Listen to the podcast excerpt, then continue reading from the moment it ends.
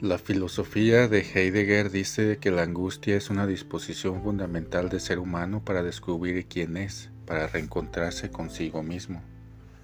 La angustia es un despertador de la sensación de lo temporal, una llamada de atención para los límites. Es interesante porque en estos días, acompañando el Evangelio de Juan, Jesús ha insistido en animar a los discípulos a atravesar la angustia de la muerte. Y nos dice en su texto de hoy, su dolor se convertirá en alegría. Perder a alguien que amamos es muy difícil, tristeza y angustia se confunden. Jesús, sin embargo, abre la gramática de la resurrección con un nuevo verbo en tiempo futuro. Serán transformados. La muerte no es el final, sino un pasaje, una transformación. La angustia es atravesada por la buena noticia de la Pascua. La imagen que Jesús utilizó para explicar a los discípulos es muy hermosa. Una mujer en el parto. El dolor, el sufrimiento, el miedo darán paso a una alegría inconmensurable.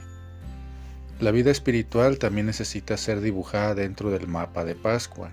Es cierto que la tendencia es a querer una espiritualidad bonita, con olor, gourmet, con todo el positivismo posible.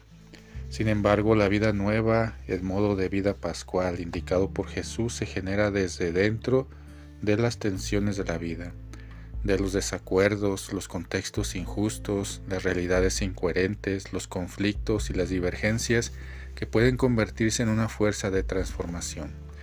No se trata de un elogio al sufrimiento, sino de la madurez para afrontar y generar vida nueva a partir de las angustias que el mundo nos pone por delante o que son fruto de nuestras elecciones. Después de que los discípulos vieron a Jesús resucitado, en efecto se llenaron de alegría, dice Juan 20:20. Más adelante, según los hechos de los apóstoles por donde pasaban los discípulos, había gran alegría, que podemos leer en el capítulo 8, versículo 8. La Pascua lo transforma todo. Que así sea.